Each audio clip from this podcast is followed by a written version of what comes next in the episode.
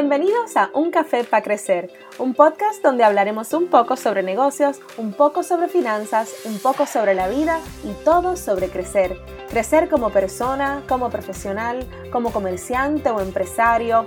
En fin, pasaremos muchos ratos chéveres buscando nuevas y no tan nuevas maneras de crecer juntos. Les habla Shaira Linorat soy comerciante, empresaria, pareja y mamá y espero compartir con ustedes lo que me ha funcionado y lo que no en todos estos y otros aspectos de mi vida. Hablaremos además con comerciantes y empresarios para que nos cuenten sus historias de batallas, sus éxitos y sus fracasos. Así que coge tu tacita y vamos a tomarnos un café para crecer.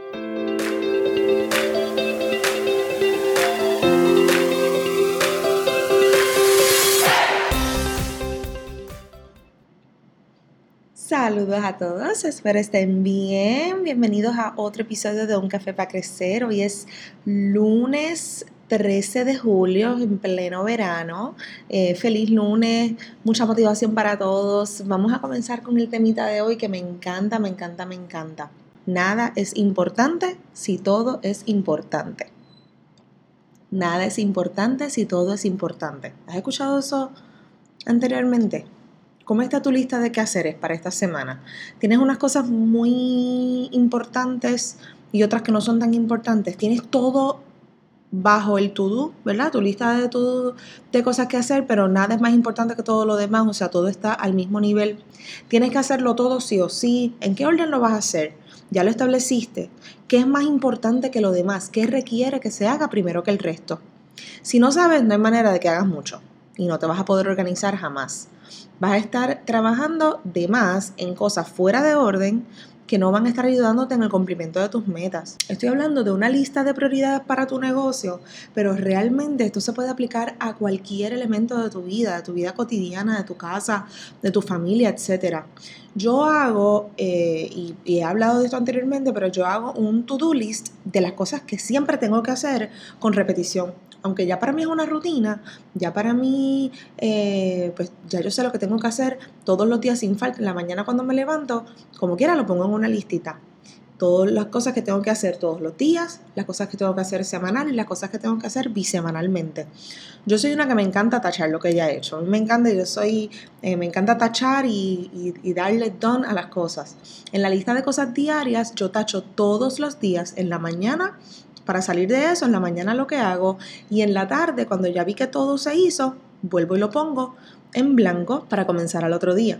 Las de la semana lo hago lo mismo y así sucesivamente con las que hago bisemanalmente. Luego entonces eh, tengo una lista de cosas que son ongoing, ¿verdad? Cosas que surgen en el camino, que se tienen que hacer y las pongo en esa lista. Y así pues voy tachando lo que hago y añadiendo cosas a esa. Si tienes un negocio, siempre, siempre, siempre y sin falla, vas a hacer dos cosas y te van a surgir tres. La pregunta es dónde lo pones, cómo lo organizas, qué haces esta semana versus la semana que viene, qué haces el lunes versus el jueves, ¿verdad? Lo, el único que sabe la importancia de las cosas eres tú. A veces hay cosas que tienes que hacer por fecha, pues ponlas en un calendario. Si no, en ese mismo to-do que ya hiciste, colócale fechas fechas tu bidón, ¿verdad? Al ladito de cada actividad o de cada cosa que tienes que hacer, le, colocas una fecha. Así sabes que tienes que, si tienes que coordinar un recogido o una entrega de algo, ya sabes que quizás no lo tienes que hacer hoy, pero lo tengo que hacer antes de esta fecha. Eh, y entonces así te puedes enfocar hoy en las cosas que son apremiantes hoy, las cosas que son importantes que se tienen que hacer ya. Pero vamos directo a cómo realmente hacer esto y algunas estrategias, ¿verdad?, sobre cómo organizar y priorizar nuestras actividades y nuestros trabajos. El primero es haz una lista master con todo lo que tienes en mente para hacer. En estos tiempos que tenemos, valga la redundancia, tiempo, en nuestras manos para planificar grandes proyectos pensando en el futuro, ahora es que tienes que poner esos proyectos grandes en una lista master y entonces de ahí pues partes. Esos proyectos son a cuánto tiempo de futuro lo tienes en mente. De ahí entonces sacas lo que se tiene que hacer dentro de un mes y de esa lista vas a sacar lo que se tiene que hacer a una semana y luego entonces a diario. Esto va a ayudar a que tu to-do diario esté alineado con tus proyectos grandes a futuro. Te organizas mejor y vas a tener bien puestas tus prioridades en una lista y vas a ir, va a ser así como un, como un embudo. Arriba vas a tener todos los proyectos, los proyectos grandes. Luego de eso, que, que para poder hacer esto y llegar a este objetivo y esta meta, ¿qué voy entonces a hacer dentro de un mes? Y de estos que tengo que hacer en un mes, ¿qué voy a hacer en una semana? ¿Y qué voy a hacer mañana? Y así sucesivamente. El número dos, haz lo más importante primero y no hagas nada más hasta que eso que dijiste que ibas a hacer primero se haga.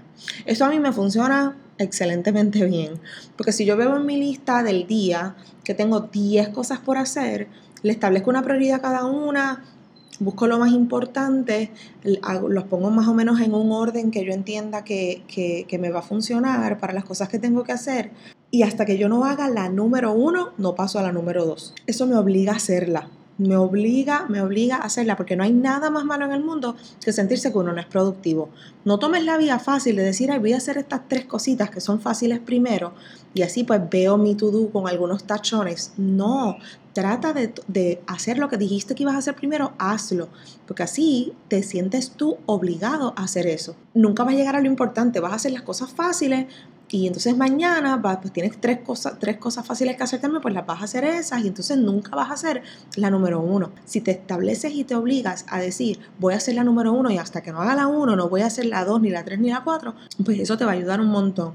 Así vas a estar evitando que todos los días vayas a hacer cositas pequeñas que no te están llevando al big picture, a donde quieres llegar a tu meta. Número tres es ser flexible. A la hora de establecer tus prioridades es bien importante, bien importante ser flexible y cambiar si fuera necesario.